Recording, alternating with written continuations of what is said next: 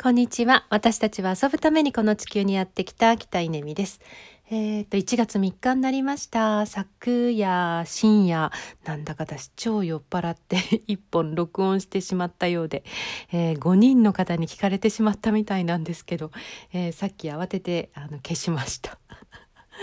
そんなことから始まった、えー、2022年、えー、今年もたくさん遊びたいと思います。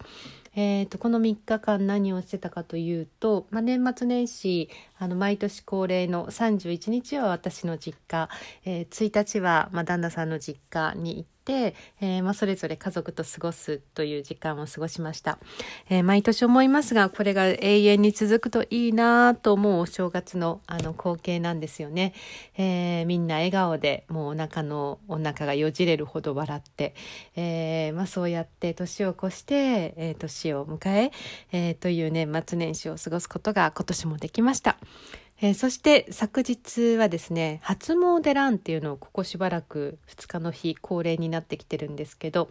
えーと、自宅からランニングでこう出発してで矢事高尚寺っていうお寺に行き、えー、その後東別院まで走り、えー、隣の大須観音に行って、えー、元気だったらすんと加工山日体寺まで行って自宅に戻ってくるという、えー、コースなんですけどいつも大須で捕まってしまって。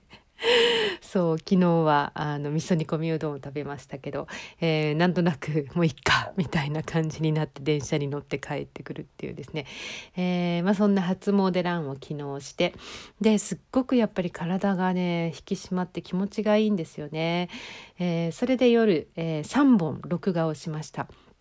1本は、1月の企業皮膚未熟の予定。そして1本はコーチングクラスの、紹介、そしてもう1本これが一番大事なんですけど、2022年の展望といって、今年の何て言うのかな、まあ、こんなこんな風にいくよみたいな、えーまあ、そんなメッセージを、えー、っと録音録画して、えー、と夜8時から、えー、マッツーとズーム飲み会、えをして10時ぐらいまでかな飲んでその後一人でなんか飲み続けてなんか変な録音しちゃったっていうなんかそんな日でした。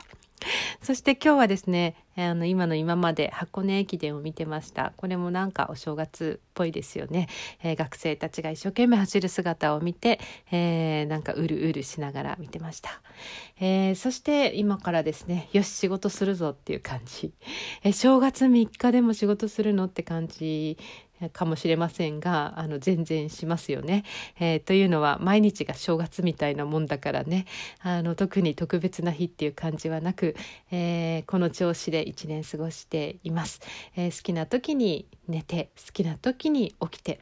えー、好きな時に食べて好きな時に運動して、えー、好きな時に、えー、仕事して、まあ、そんな、あの一年を今年も過ごしていきたいなと思います。え皆さんにとっても、あの健やかで、え穏やかで幸せな一年になりますように、え一緒に過ごしていけたらなと思います。ありがとうございます。